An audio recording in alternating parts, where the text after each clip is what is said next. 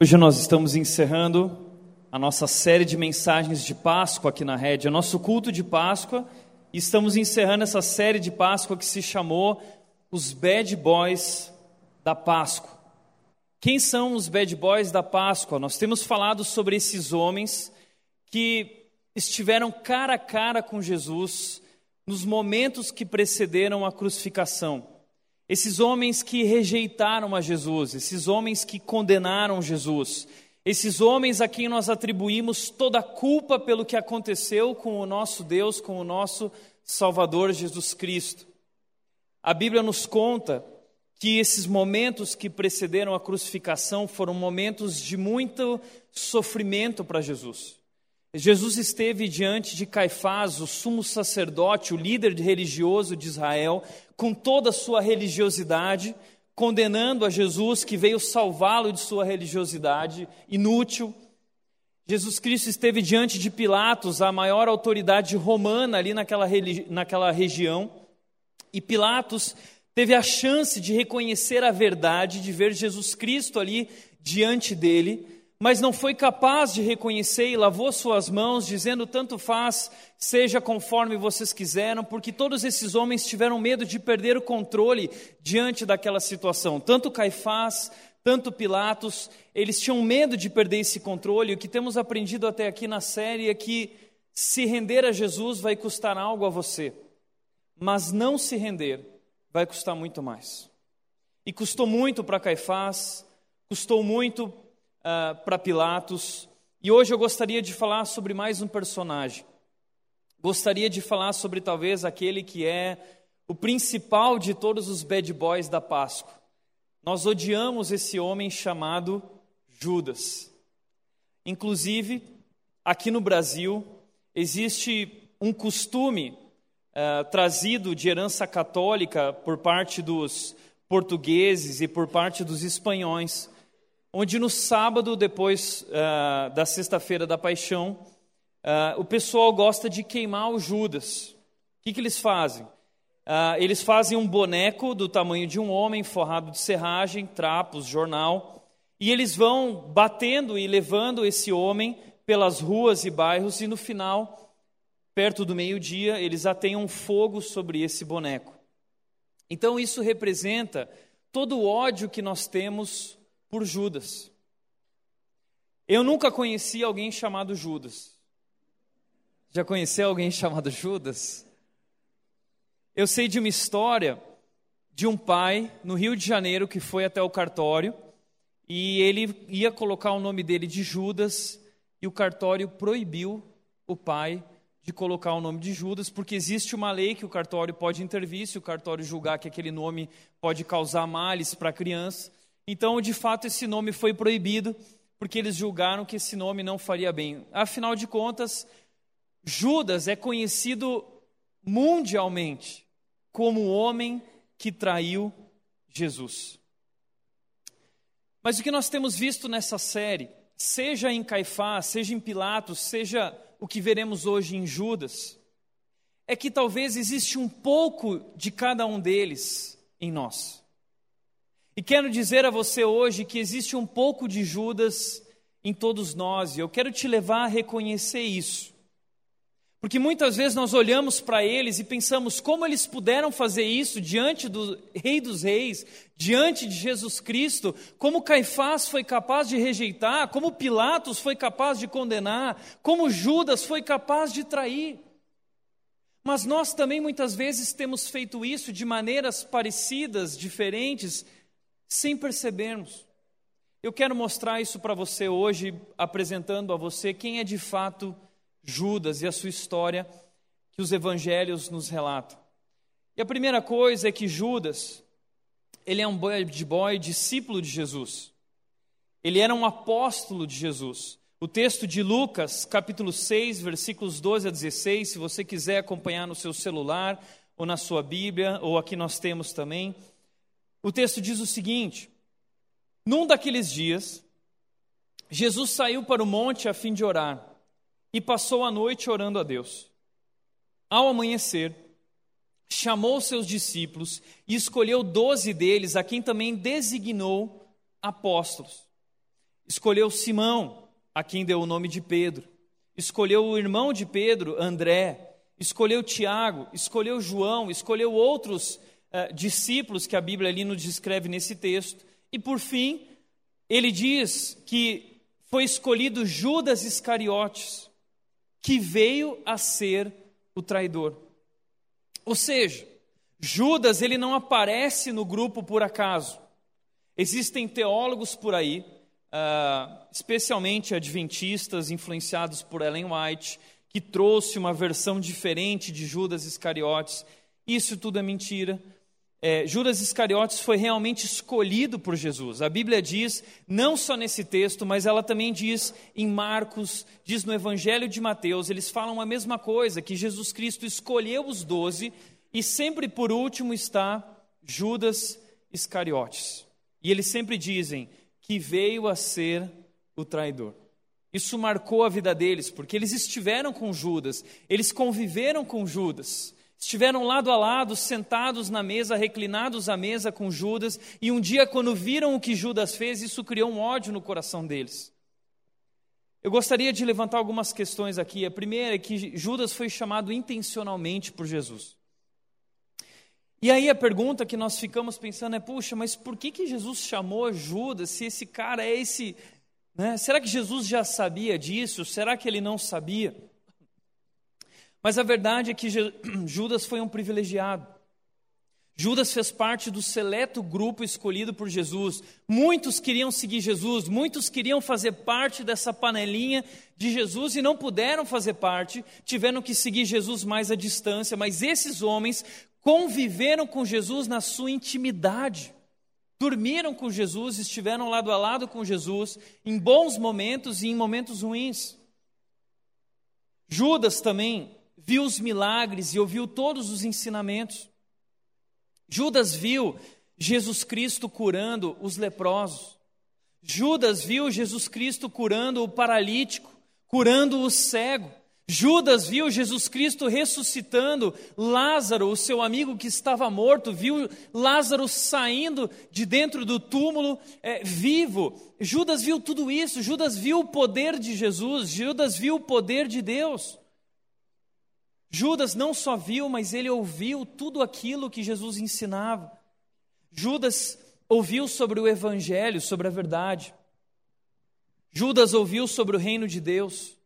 Judas ouviu o sermão da montanha que Jesus trouxe em Mateus 5, 6 e 7.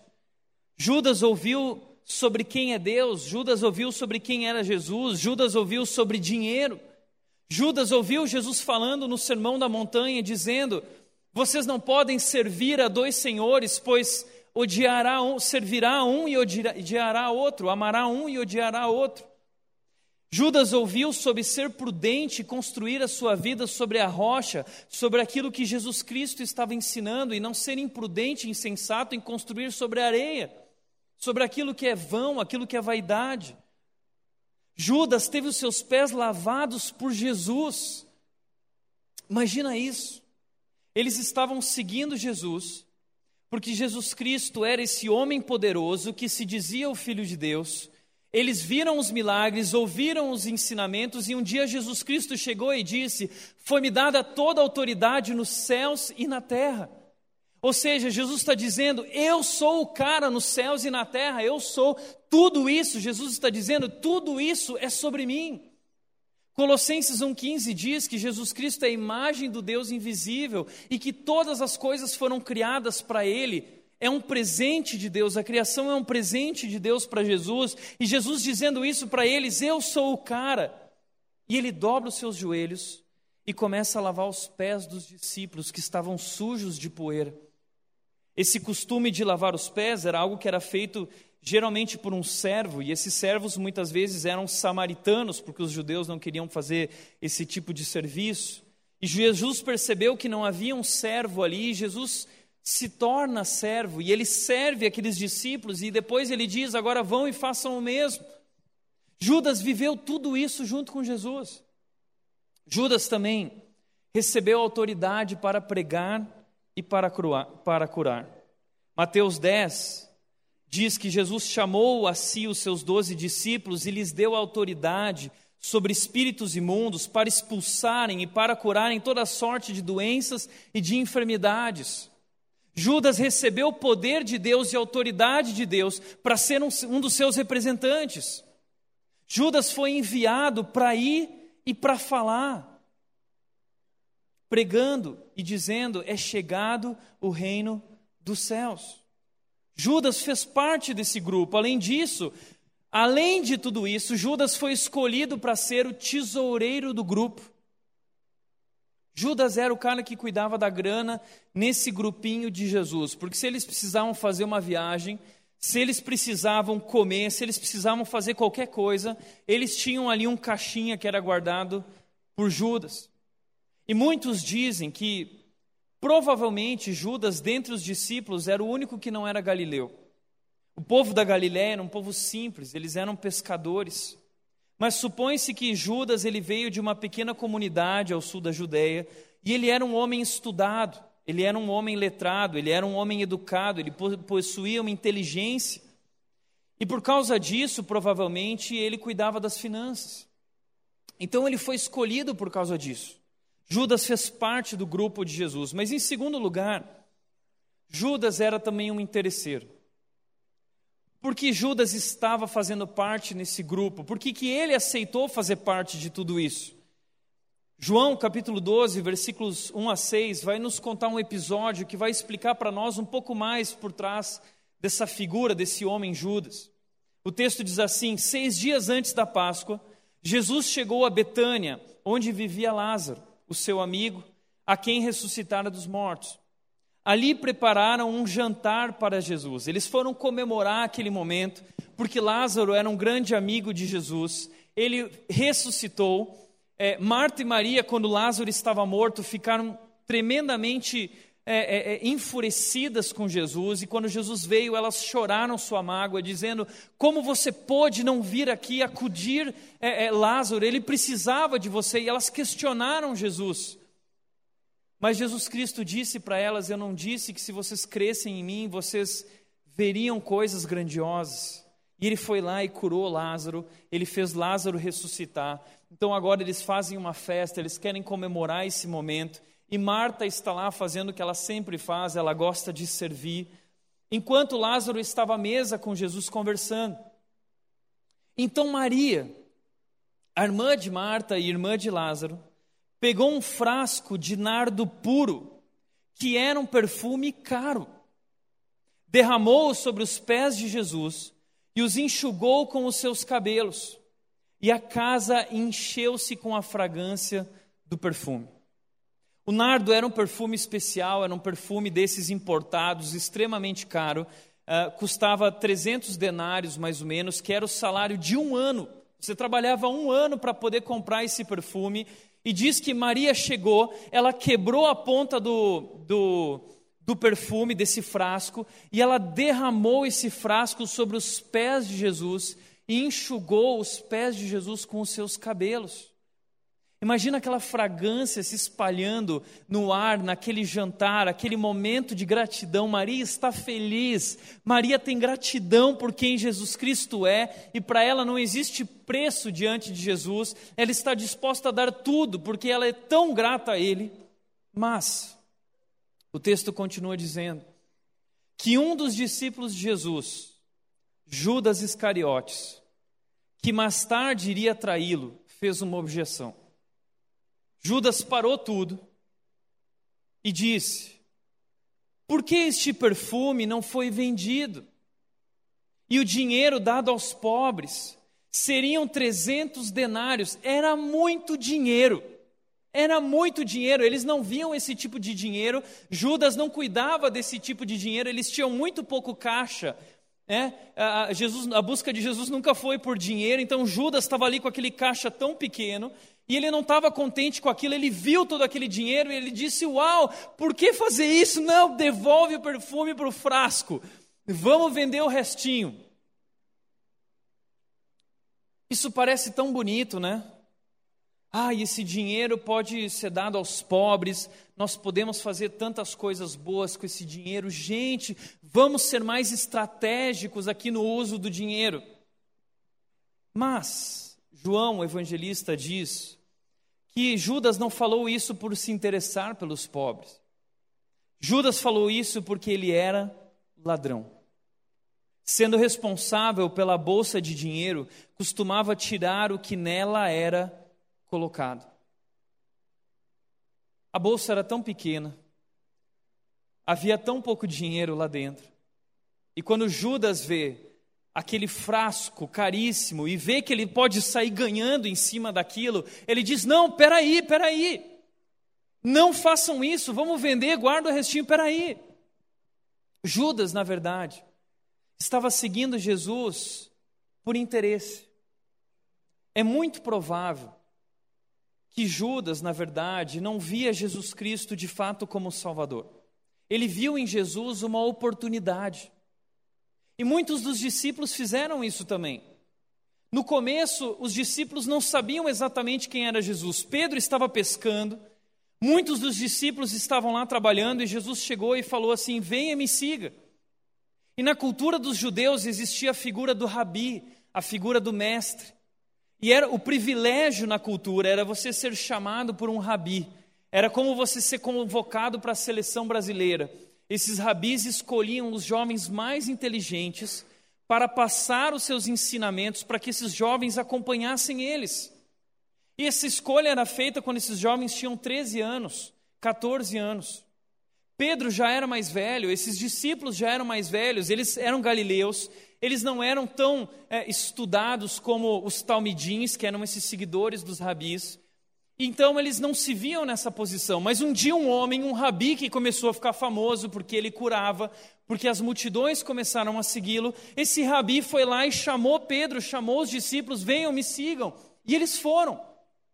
Porque eles nesse momento pensaram: uau, é, é, eu estou sendo chamado por um rabi, agora eu fui convocado. E eles não sabiam o que significava daquilo, mas Jesus Cristo disse: Eu vou fazer de vocês agora pescadores de homens. E eles foram meio bobos, meio aos trancos e barrancos, eles foram seguindo Jesus, no começo por curiosidade, talvez até numa busca por status, para poder aparecer dizendo para a família: Olha só, eu fui escolhido por um rabi, é, agora eu sou alguém importante, eu faço parte do timezinho de Jesus aqui. Né? Eles estavam se achando. Mas com o tempo, Jesus foi ensinando para eles que não tinha nada a ver com isso. Jesus foi ensinando para eles sobre abnegação. Jesus foi ensinando para eles sobre humildade. Jesus foi ensinando para eles sobre mansidão, sobre sacrifício. Jesus Cristo começou a se tornar pequeno demais. E os judeus tinham a figura do Messias como um rei que viria libertar, que seria poderoso e que destruiria o governo romano e que salvaria os judeus. Mas eles começam a olhar para esse Jesus e Jesus parece que prega algo diferente, é muito diferente. E eu, aos poucos, os discípulos vão começando a reconhecer e entender a mensagem de Jesus, muito aos poucos. E em diversas vezes, Pedro e outros discípulos falaram para Jesus, Jesus, como Pedro disse em João capítulo 6, Pedro disse: Senhor, para quem iremos? Tu tens as palavras da vida eterna. Nós cremos e sabemos que tu és o Santo de Deus. Tu és o Santo de Deus, tu és o ungido de Deus. Nós cantamos isso hoje aqui no começo do culto. E agora, quem dizem que tu és, e os discípulos reconheceram, tu és o ungido de Deus, tu és o escolhido de Deus, tu és o santo de Deus, tu tens as palavras de vida eterna, ou seja, tu és o Messias, tu és o Salvador, tu és o Senhor. Os discípulos, ao longo de sua caminhada, foram trocando a palavra Rabi pela palavra Senhor, Salvador. Eles entenderam aos poucos, mas Judas não entendeu. Se você for acompanhar Judas, você vai ver que sempre que ele se refere a Jesus, ele se refere a Jesus como rabi. Ele se refere a Jesus como mestre. Judas nunca proferiu a sua fé em Jesus. É muito provável que Judas só estava ali naquele grupo porque ele via aquilo como um modo de sair ganhando.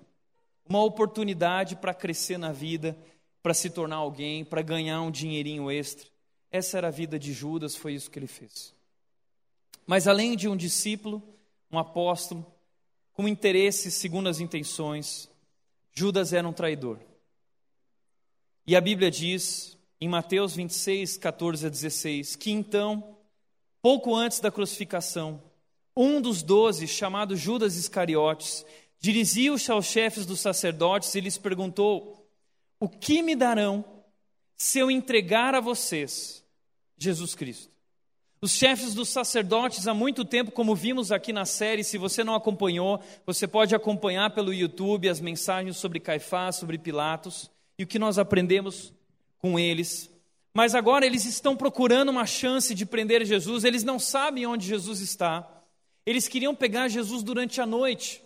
Por quê? Porque o povo amava Jesus.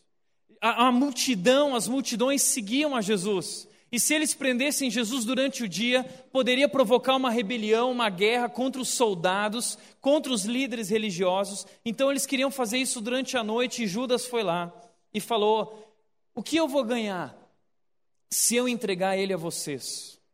E eles fixaram o preço de 30 moedas de prata. 30 moedas de prata era o preço de um escravo. Um escravo naquela época custava 30 moedas de prata.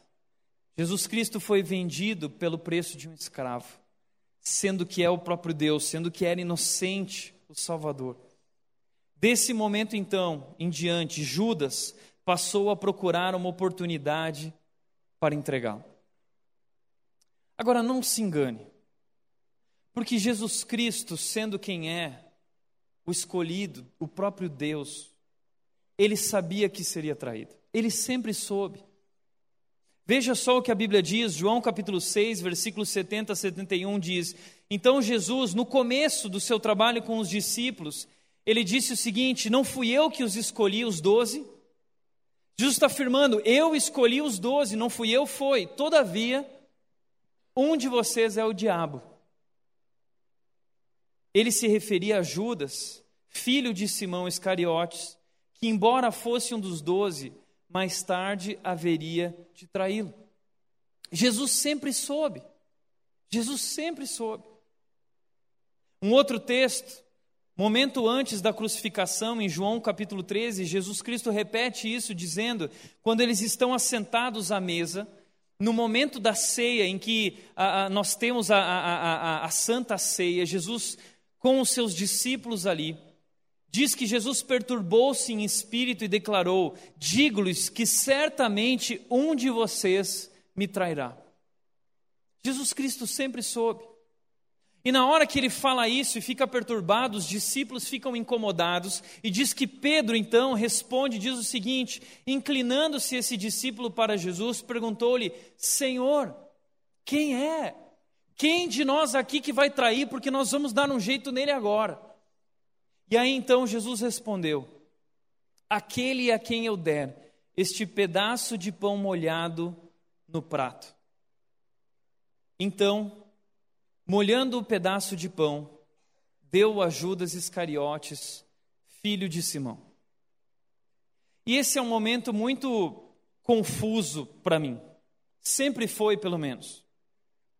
Porque Jesus Cristo, diante dos doze, está dizendo: agora eu vou dizer para vocês quem é o traidor. Eu vou revelar o traidor.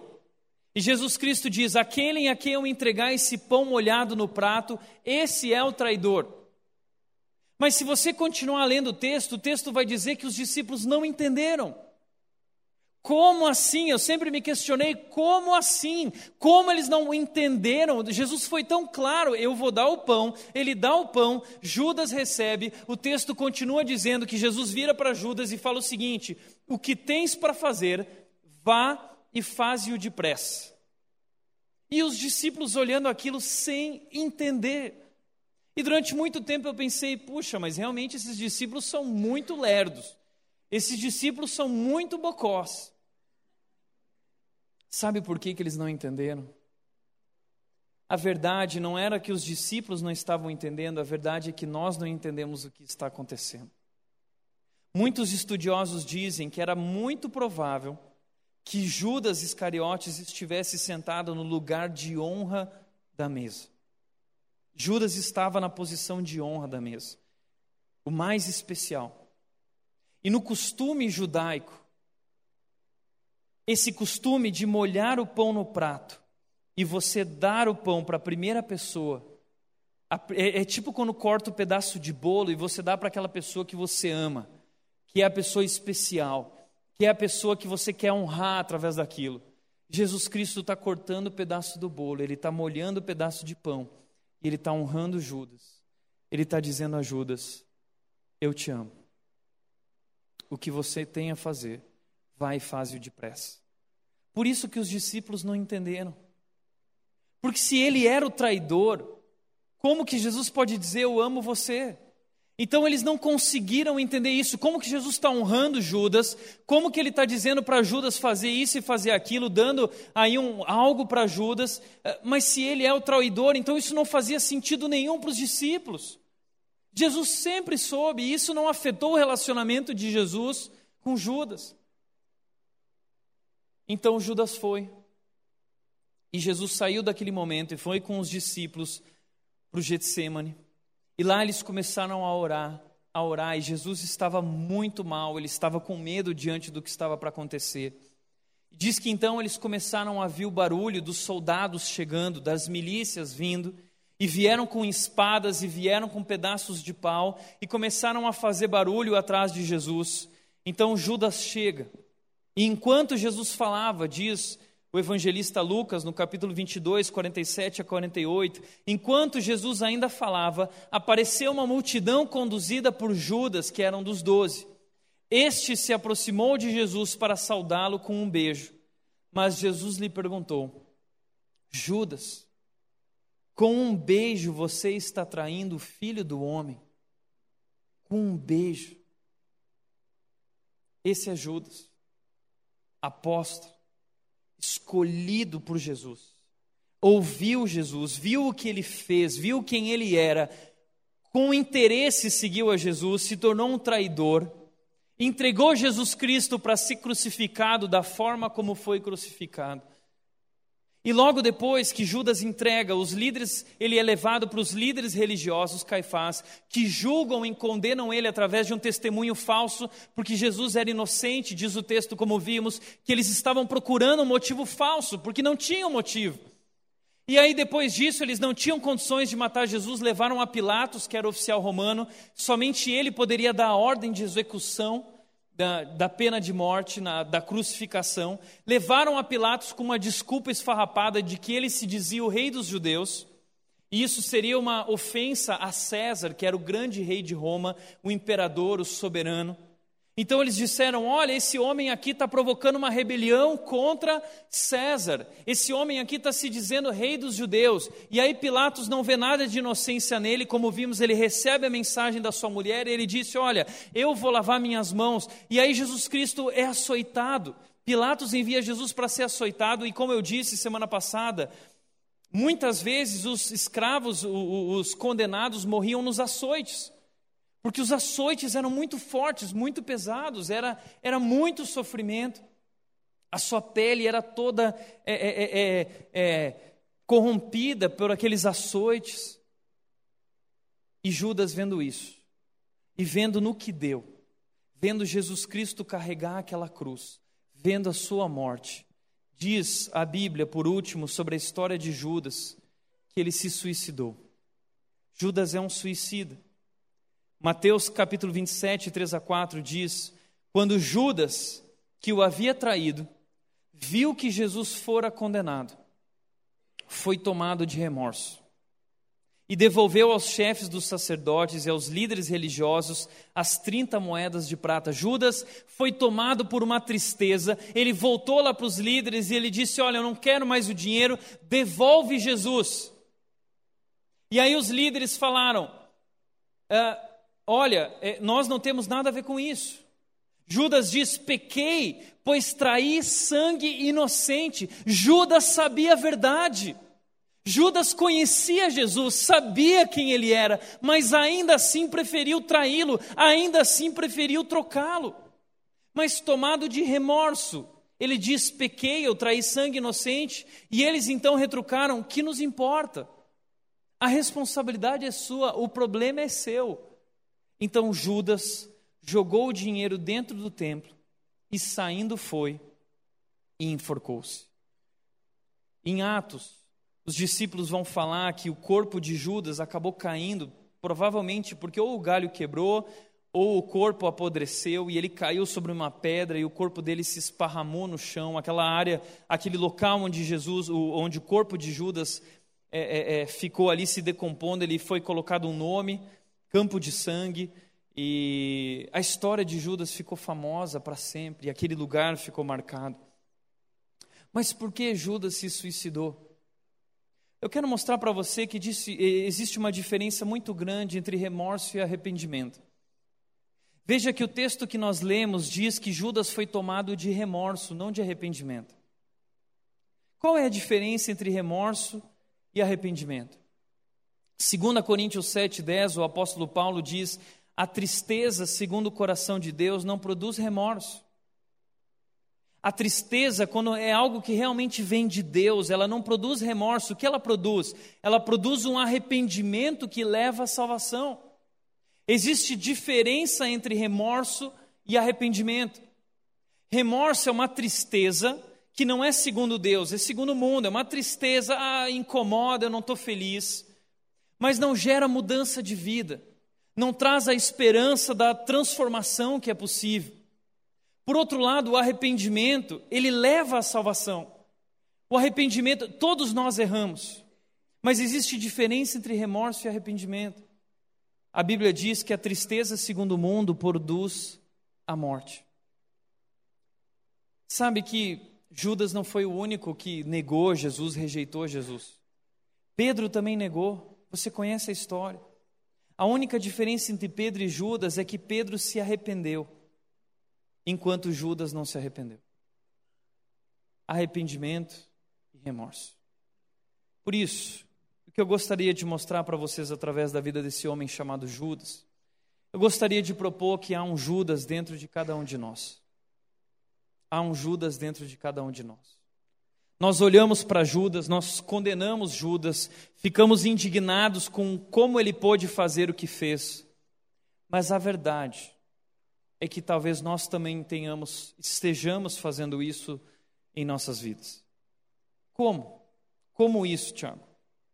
Primeiro lugar, todos nós somos governados por desejos enganosos, assim como Judas.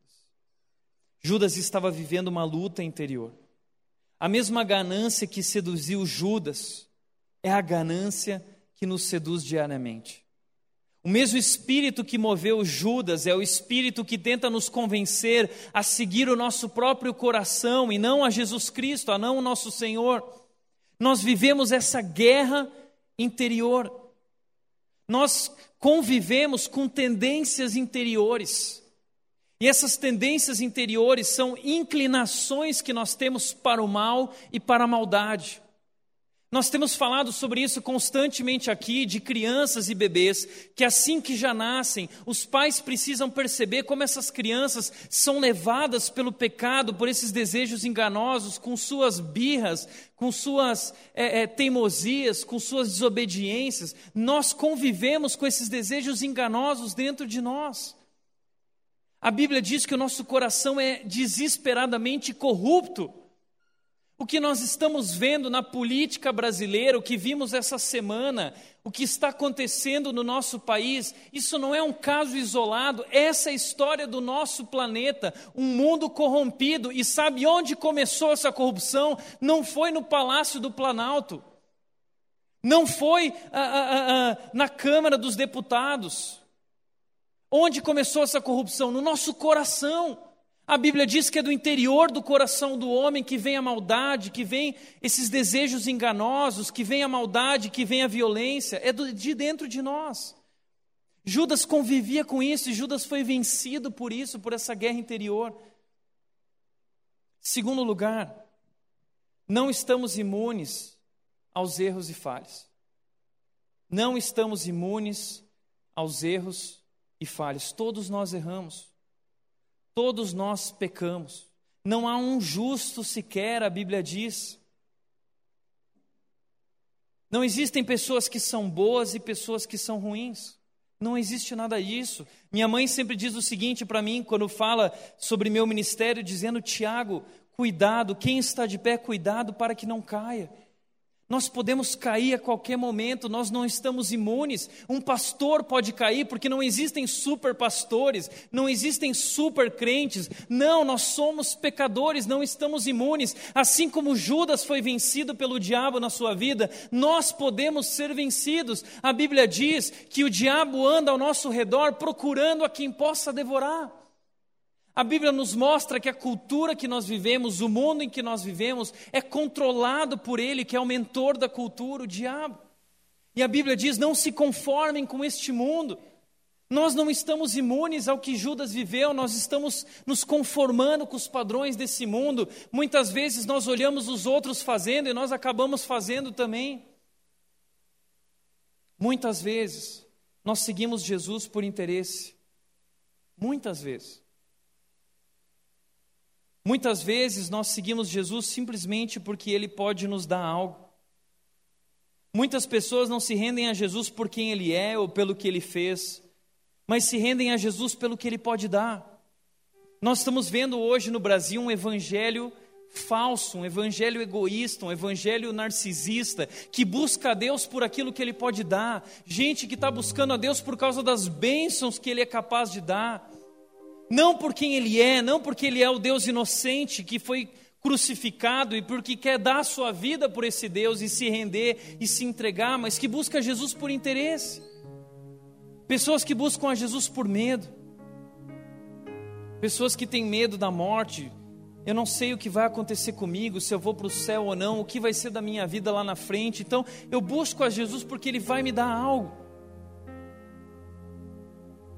A maioria de nós vive uma busca nesse mundo por reconhecimento, por popularidade. E sabe, Jesus, ele dá muita popularidade. Essa foi a busca de Judas. Judas era um Zé Ninguém até então. E ele viu em Jesus a oportunidade de se tornar alguém, de ser popular. Porque Jesus dá muito like. Jesus dá muito like. Já percebeu isso? Se você for se batizar, você tira uma foto do batismo, depois você posta lá no Facebook. Cara, o seu Facebook vai bombar de curtida, uau, tal.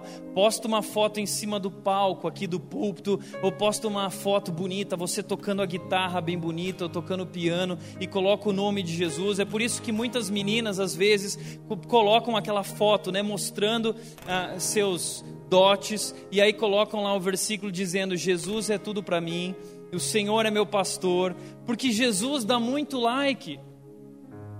E muitas vezes nós estamos usando Jesus porque nós queremos aparecer, porque nós queremos ser alguém, porque nós queremos nos tornar importantes.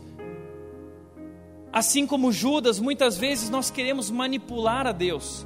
Nós queremos que Deus faça o que nós queremos que Ele faça, como Judas dizendo: Não, não derrama o perfume, não gasta o perfume, dá o perfume aqui para mim, porque eu vou fazer assim, eu prefiro assim, para mim é melhor assim. Nós queremos manipular esse Deus, nós queremos que esse Deus haja conforme a nossa razão, como eu acho que esse Deus onipotente deveria agir. Eu acho que esse Deus deveria curar minha doença, eu acho que esse Deus deveria me dar dinheiro, eu acho que esse Deus não deveria me deixar me passar por sofrimento, eu acho que esse Deus deveria ser melhor comigo, eu acho que esse Deus deveria me servir mais.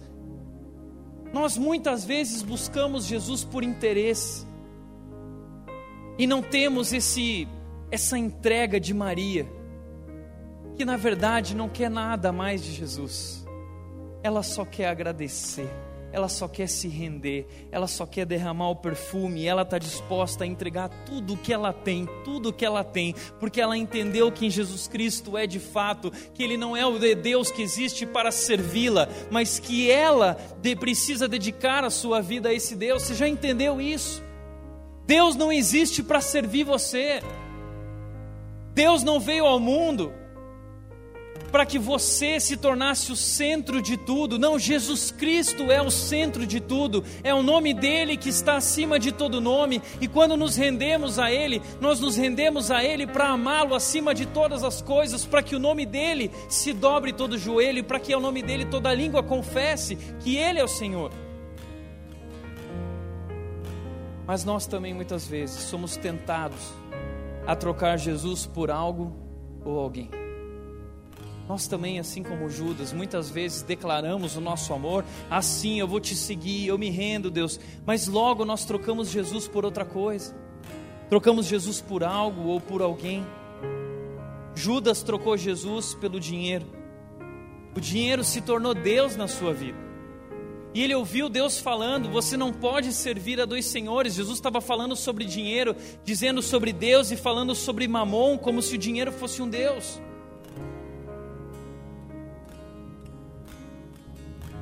Judas trocou Jesus pelo dinheiro. A verdade é que nós fazemos isso constantemente também. Tim Keller, um pastor, disse o seguinte: que todos nós temos ídolos e um ídolo é qualquer coisa mais fundamental do que Deus para sua felicidade, sentido na vida ou identidade.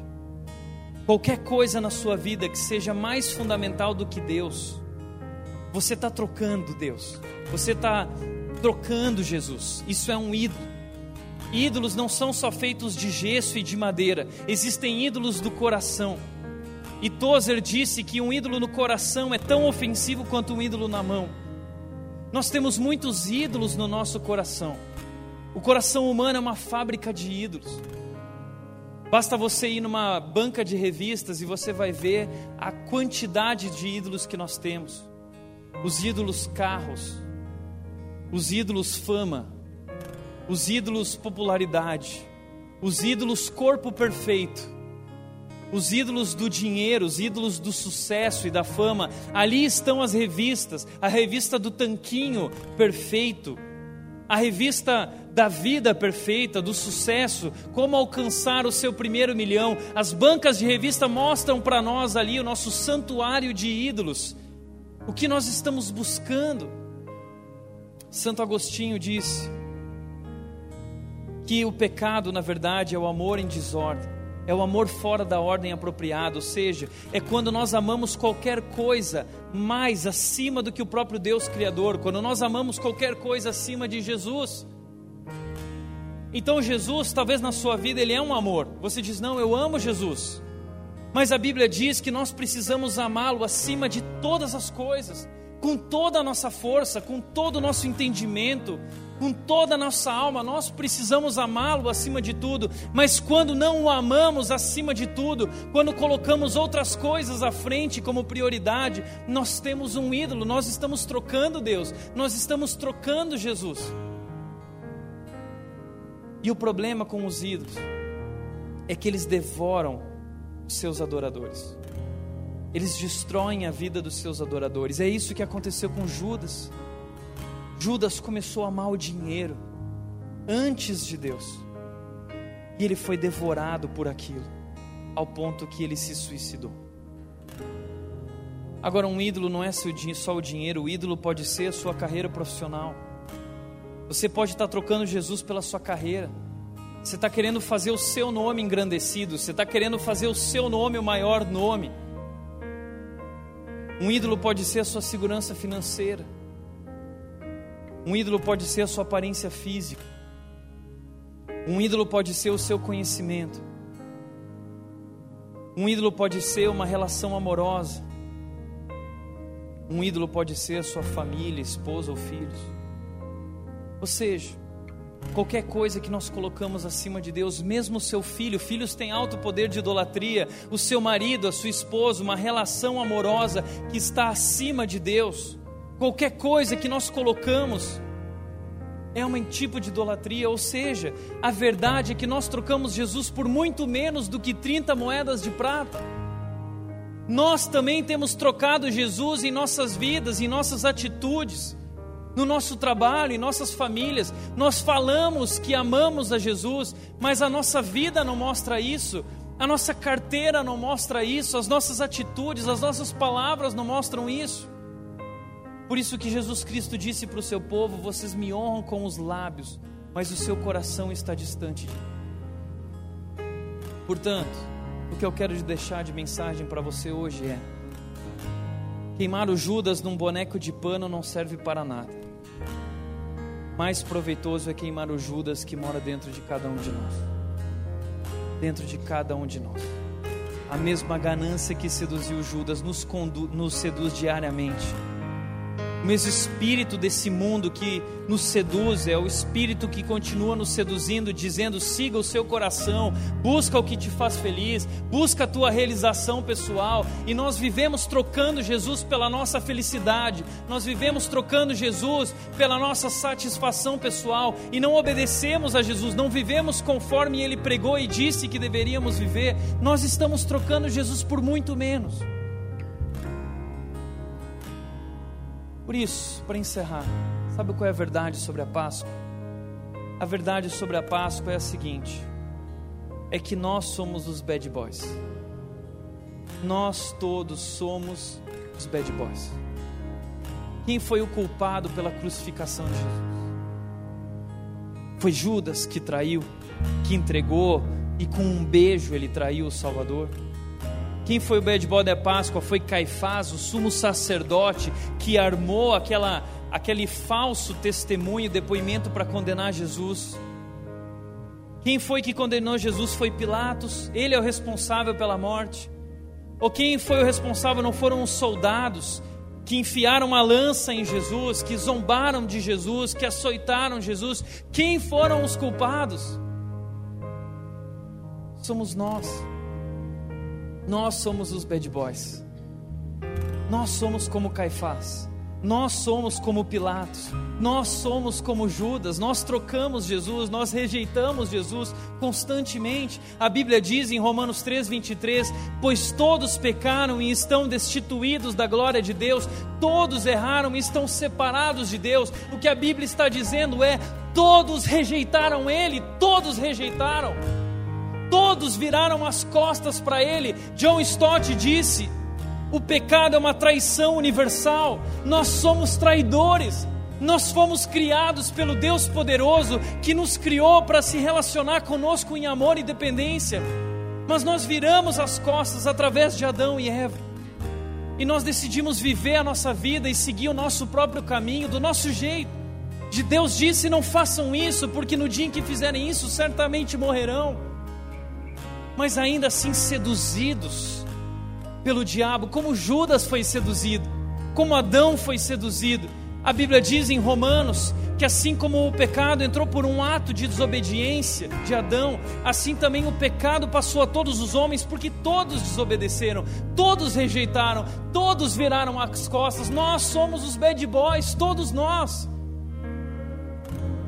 Romanos 3, capítulo, capítulo 3, versículos 10 a 12 diz: Não há um justo, nenhum sequer, ninguém que seja inocente. Nós lavamos as nossas mãos, nós temos o sangue de Jesus em nossas mãos, nós somos os culpados. Não há ninguém que busque a Deus, não há ninguém que quis Deus, ninguém quis Deus.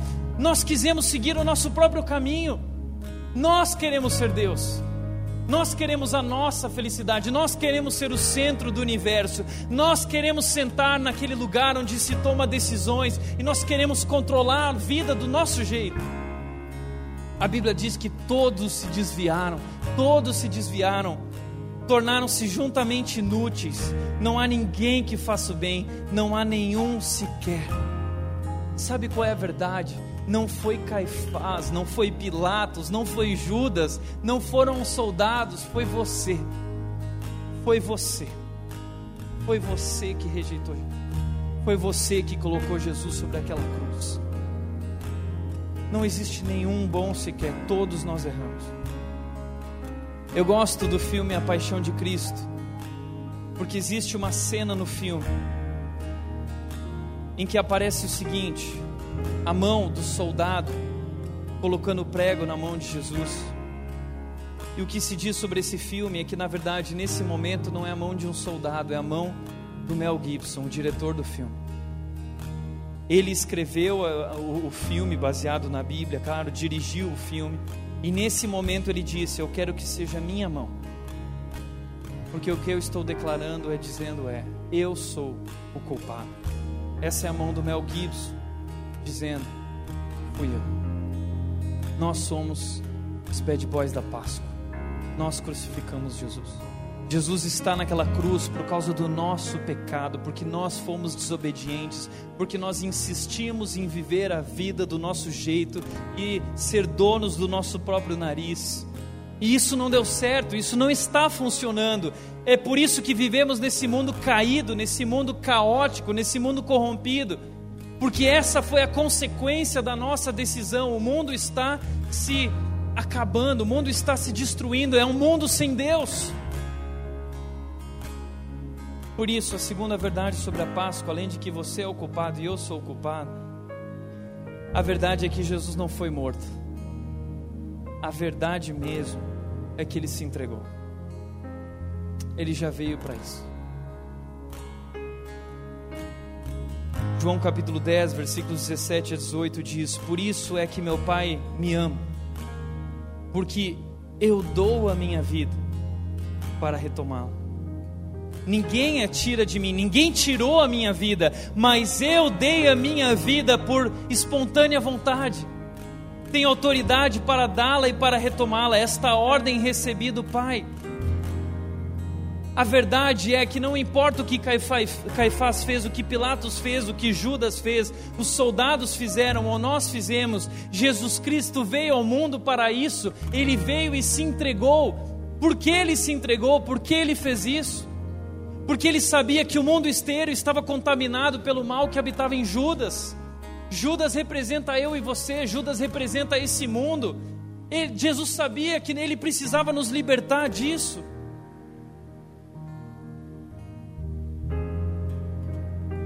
Pedro, quando chegaram os soldados para levar Jesus, Pedro ele tira a espada e ele corta a orelha de Malcolm. E aí Jesus diz: Não faz isso. Jesus cura a orelha de Malcolm na hora. Eu fico imaginando a cena, as pessoas vendo Jesus curando.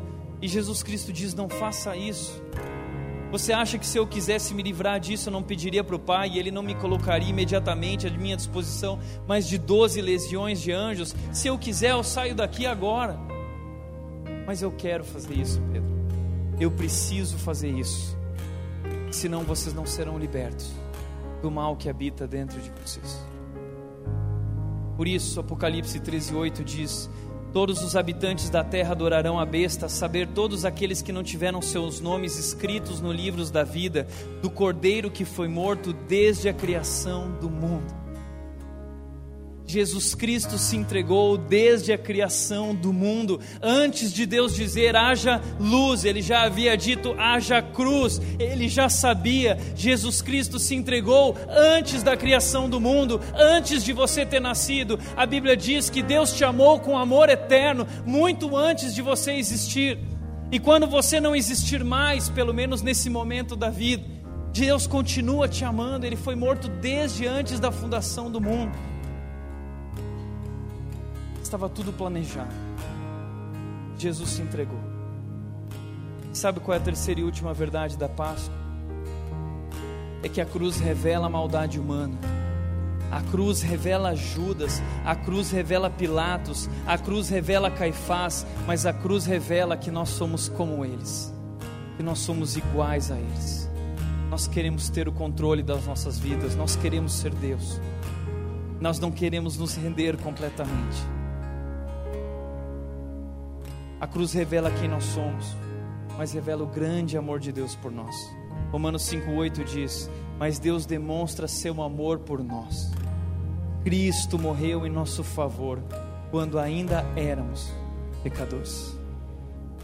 Deus prova o seu amor. A ideia de demonstra é: eu estou provando eu não apenas digo, eu estou provando, eu amo vocês. A cruz é esse símbolo em que Jesus está dizendo a nós e ao mundo inteiro: eu amo vocês, eu dei a minha vida por vocês. E nada, nada pode mudar esse fato de que eu amo vocês e vocês serão salvos em mim através do meu sangue. Essa é a verdade sobre a Páscoa, sobre a nossa maldade a verdade que somos bad boys, a verdade que nós erramos, que nós não prestamos, mas que Deus nos ama profundamente e que Ele nos salva através desse Cristo que morreu e ressuscitou. Quando Jesus Cristo foi crucificado, os discípulos ficaram olhando para aquilo, e a esperança deles se foi mas ele não ficou morto, ele ressuscitou. E quando ele ressuscitou, eles viram: ele de fato é Deus, ele de fato é Deus. Por isso, para refletir e praticar, em primeiro lugar, você já trocou Jesus por algo ou por alguém? Existe algo mais importante que Jesus em sua vida? Existe algo que você dá mais atenção? Segundo lugar, como você tem reagido aos seus erros, falhas e pecados? Você reage com remorso ou reage com arrependimento? O arrependimento ele gera transformação de vida, mudança de vida. O remorso é só uma tristeza que produz a morte, porque ela não te faz mudar, porque ela não te faz buscar a Deus, porque ela não te faz entender quem de fato você é e o quão errado está, não te faz buscar o Salvador. Terceiro e último lugar, não importa quem você é ou o que você fez, Jesus se entregou na cruz por você. É para todos, é para todos. A cruz é amor e perdão. A cruz é amor e perdão. Não importa o que você fez ou o que você é, Jesus Cristo deu a vida por você. Ele te ama. Não importa.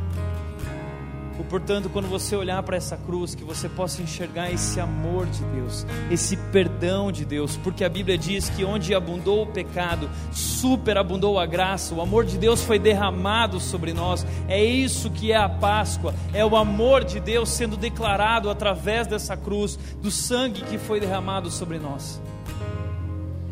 Nós vamos orar agradecendo a Deus pelo que Ele fez por nós. Vamos orar, fecha os teus olhos. Pai querido, Deus poderoso, Deus soberano, quão grande é o teu amor por nós. Nós ficamos constrangidos, porque a verdade é triste. A verdade é que nós somos os traidores. A verdade é que nós somos os bad boys. A verdade é que nós somos os pecadores. A verdade é que nós fomos desobedientes. A verdade é que, assim como Judas, nós te trocamos por outras coisas, por outras pessoas. Mas hoje, Deus, mais uma vez aqui estamos, rendidos diante de Ti e constrangidos diante de tão grande amor, maravilhoso amor, esse Teu amor tão incrível que mesmo sendo o que somos, mesmo tendo te traídos, mesmo pecadores, o Senhor nos amou. Obrigado, Deus, por teu amor derramado sobre nós. Nós queremos viver e lembrar disso todos os dias. Nós queremos que, de fato, Jesus Cristo esteja acima de qualquer amor em nossas vidas. Nós queremos que de fato tu sejas Deus sobre nós, Deus, o nosso Senhor, o nosso Salvador. Assim nós queremos viver. Perdoa-nos porque erramos, porque falhamos, perdoa-nos por nossos tropeços, Deus. Tu és o nosso bem maior, tu és o nosso tesouro mais precioso. Tu és a razão da nossa existência, da nossa vida. E por ti e para ti queremos viver para sempre, Deus, para sempre. Por isso, Deus, obrigado pelo teu corpo entregue e rendido naquela cruz através de Jesus. Obrigado pelo teu sangue, Deus, derramado em nosso favor. Sangue que nos purifica de todo pecado e nos lava de todo pecado e toda maldade e nos transforma, Deus, à imagem e semelhança de Jesus. Assim nós queremos ser transformados, Pai. Faz a tua obra em nós. Assim nós oramos, Deus, cheios de gratidão. Em nome de Jesus. Em nome de Jesus.